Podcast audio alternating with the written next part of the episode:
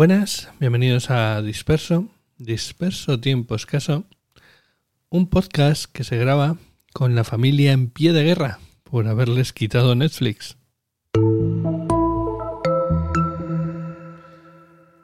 Pues sí, la noticia se hacía realidad hace ya unas semanas. Netflix se pone seria con el intercambio de contraseñas en la plataforma.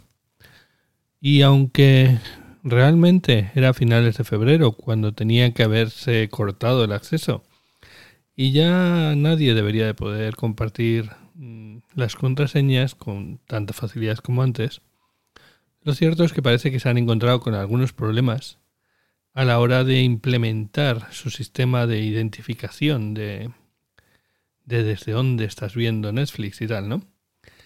Así que bueno, la cosa parece que no está todavía en funcionamiento, pero tranquilos, porque acabará llegando. No tengo aquí intención de explicar todas las distintas alternativas que ha presentado Netflix y planes de precio, etcétera, sino de hablar un poco qué significa este cambio y qué puede, qué puede conllevar. Y es que el término técnico a esta situación que está atravesando Netflix es enmierdamiento. sí, literalmente. Enmierdamiento. Eh, es un término que eh, bueno, usó Cory Doctorow eh, en un artículo para Wires sobre la plataforma TikTok. Y básicamente, eh, bueno, lo, lo, dijo en inglés, ¿no? En shitification, más o menos. En, ¿Qué es eso? Enmierdamiento, ¿no? ¿Y a qué se refiere con el, el enmierdamiento? Se refiere a cuando una plataforma de, bueno, pues de social media, de, una plataforma de red social o lo que sea, eh, llega a ese punto en el que digamos que ya tiene el máximo de suscriptores que, que puede conseguir o, o, cerca. Y entonces empiezan a subir precios, a cortar las, los planes gratuitos, añadir eh, anuncios a cholón eh, y a poner cada vez más vallas y más eh, cortapisas, más, más complicaciones para poder acceder al contenido. Y francamente, creo que esta es la situación en la que nos encontramos con Netflix. También os digo, a ver, es perfectamente posible que la compañía vea un incremento de, de sus ingresos después de haber hecho este, este movimiento. A pesar de que muchos nos hayamos quitado, lo cierto es que por cada persona que nos hemos quitado, es un nuevo cliente que pueden conseguir, ¿vale? Y al final habrá gente que haya pagado extra para poder tener algún familiar que también pueda verlo desde su casa, etcétera. Y básicamente, en base a eso, en base a esos números, digamos que, como decía que el humorista, las gallinas que entran por las que salen, esperan que al final eh, el movimiento les, les salga bien. Y de hecho, los inversores en principio ven con buenos ojos este movimiento de Netflix, porque es un tipo de movimiento que protege sus intereses, en principio. A pesar de que nosotros, los usuarios, llevemos e, e, ese mismo tiempo quejándonos por las redes, ¿no? Al final es un cambio de paradigma, ¿no? Nos estamos encontrando con una situación que cambia el modelo. Ya no hay tanto dinero de inversores para poder quemar intentando conseguir suscriptores. Eh, estamos en una época de recesión y hay que mostrar los números en negro sobre blanco. Hay que demostrar que este negocio es rentable. Y eso es lo que pretende este movimiento de Netflix. Aquí no lo vivimos tanto, pero hay que recordar de dónde viene Netflix de Estados Unidos. Y hay que pensar que la alternativa anterior a Netflix y a lo que le ha comido muchísimo espacio es a las cadenas de cable, que tenían una, una cuota eh, que, y que proporcionaban un montón de cadenas de televisión de las que seguramente pues veías una pequeña parte, ¿no? Cuando hacías un, un contrato con ellas. ¿Qué ocurre? Que llegó el streaming y podías contratar lo que querías realmente a un precio menor, obviamente. Y esto, durante este tiempo, ha sido un buen negocio, o por lo menos para nosotros. Ha sido un negocio que ha empujado también a las cableras a meterse en este negocio, como por ejemplo HBO. Y ante la perspectiva de que el streaming era el futuro, pues un montón de compañías al final tuvieron que hacer lo mismo, ¿no? Eh, podemos pensar en Disney, Paramount, etc. Pero ya no estamos en esa situación. Ya el año pasado, Netflix sacó por primera vez un plan con anuncios, algo que el, CEO de, Netflix había renegado completamente, ¿no? Una de, sus claves para vender Netflix era que era un canal sin, sin anuncios. Y ahora, este año, pues han empezado a atacar el tema de, de la compartición de contraseñas, lo que en algunos sitios llaman piratería blanda, ¿vale? Quedaos con el nombre porque luego eh, va a tener importancia. Entonces, en esta situación actual, en la que hay muchos proveedores, hay eh, ya es más difícil, recordad, al principio que era como, eh, bueno, pues entrabas en Netflix y tenías un mogollón de cosas para ver. Sin embargo, ahora el tema es que las cosas están como mucho más repartidas, ¿no? Hay muchos servicios y lo que quieres ver puede que esté en uno de ellos, en otro, mm, entra, sale.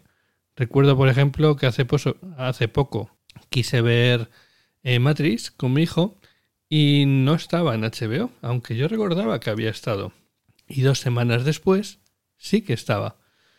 En fin, es una pelea constante. En fin, es una incertidumbre. Y claro, ante esta situación, la gente se puede plantear que el pirateo es mucho más fácil. Es mucho más fácil eh, encontrar las películas en un mismo sitio, que seguramente muchos de vosotros ya conoceréis. Y así se ve en estudios que el pirateo ha aumentado. Ha aumentado un 16% en 2021 y otro 39% en 2022. La gente está buscando sus alternativas.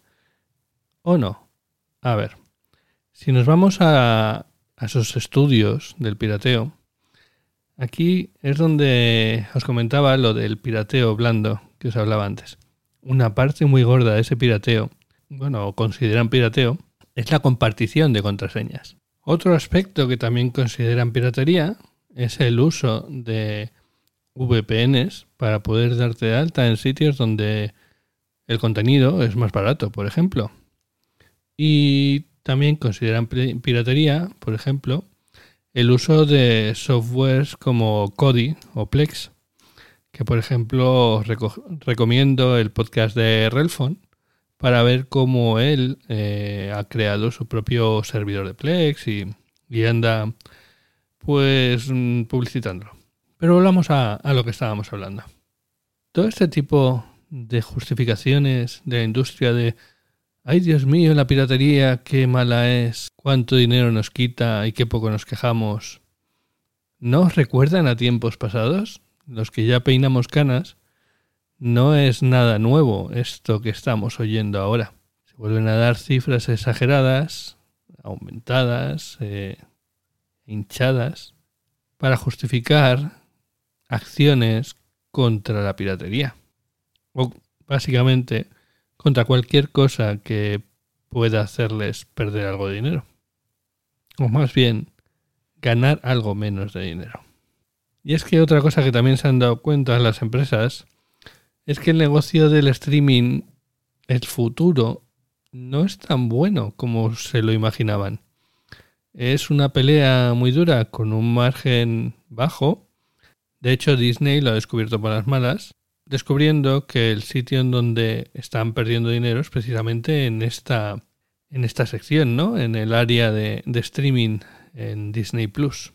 Y antes eh, existían una serie de productos, como eran los DVDs, como eran los Blu-rays, como era el, bueno, el tiempo que estaba en, en videoclubs, etcétera, que permitían que películas que a lo mejor no tenían una vida comercial en, en el cine tuviesen éxito Me recuerda a esto cosas como Clerks eh, similares, películas similares, que si no hubieran sido por su recorrido en el videoclub, no habrían sido lo que llegaron a ser.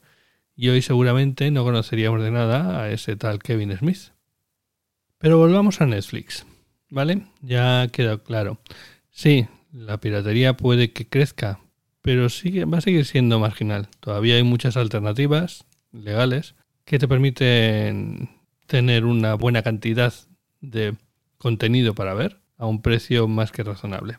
Y además que siempre puedes ponerte Netflix un par de meses, si quieres. Aunque ya veremos, porque eso a ellos desde luego no les interesa. Pero bueno, volvamos a Netflix. Y al tema de que el año pasado pusieron un plan con anuncios. Un plan que empezó un poco flojo, no representa una gran diferencia con respecto a la siguiente alternativa, la del plan sin anuncios, hay poca diferencia monetaria, pero eso puede cambiar, puede cambiar de cara al futuro y puede que incluso saquen más planes con anuncios, porque precisamente el tema es que los anunciantes están necesitados de un sitio donde poner sus anuncios. La televisión ha bajado muchísimo, precisamente por el, por el auge de los canales de streaming. Y necesitan un sitio en donde dejar los anuncios que sea más seguro que sitios como Twitter, por ejemplo, que ya sabemos lo que está pasando ahí. O otros sitios como Facebook o, o similares donde en ocasiones puede que tus anuncios salgan donde no quieres realmente, ¿no? Y siempre se ha hablado del algoritmo de Netflix, ¿no? Que Netflix lo sabe todo de sus televidentes, etcétera, y que pueden hacer contenido perfectamente adaptado a ellos. Y están empezando a gestionar anuncios para esos mismos clientes. Así que no tengo duda de que ese algoritmo será muy potente en el futuro y será una de las fuentes de revenue, de, dinero, para Netflix en el futuro. Cuando a lo mejor no tenga tantos suscriptores, pero pueda sacar más dinero por cada uno de ellos, porque los tenga divididos entre los que están dispuestos a pagar una cuota alta pero sin anuncios y los que estén dispuestos a pagar una cuota más baja, pero con distintos tipos de anuncios. Y no he comentado mucho al respecto, pero no solo a Netflix le interesa tener estos anuncios para poder ganar más dinero per se, sino porque sus competidores, que todavía dependen mucho de la televisión por cable, etcétera, o sea, la televisión por cable sigue siendo una parte importante de sus ingresos y por lo tanto también los anuncios que allí se ponen, bueno, pues si Netflix consigue que una gran parte de esa inversión publicitaria pase del cable al streaming, que es el futuro, está directamente atacando a sus contrincantes. En definitiva, es muy fastidioso esto.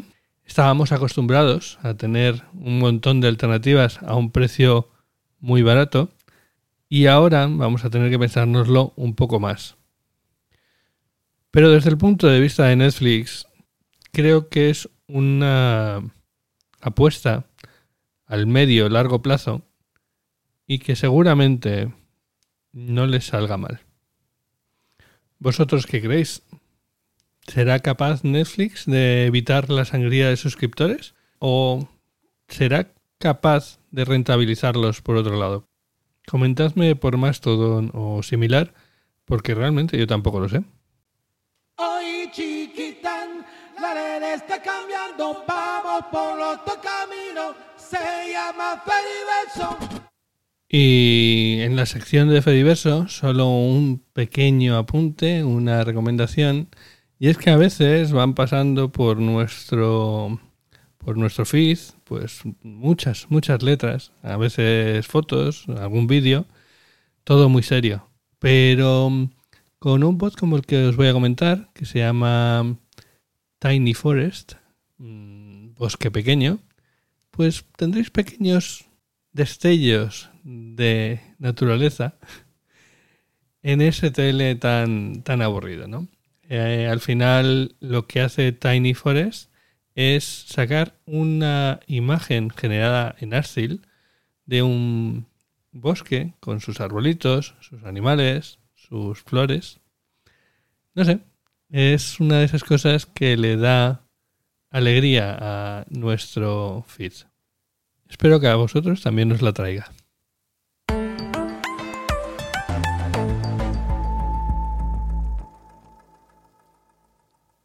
Y aquí acaba este episodio del podcast, que hasta ahora estaba en mi cabeza y que me ha costado mogollón sacarlo, pero que ahora está también en la de todos vosotros. Así que tratadlo bien y compartidlo si os ha gustado. Podéis encontrar los medios de contacto y formas de suscribiros al podcast en tiempoescaso.com y nos escuchamos pronto. Y yo voy a ver cómo salgo de esta habitación con la familia en pie de guerra y fuera.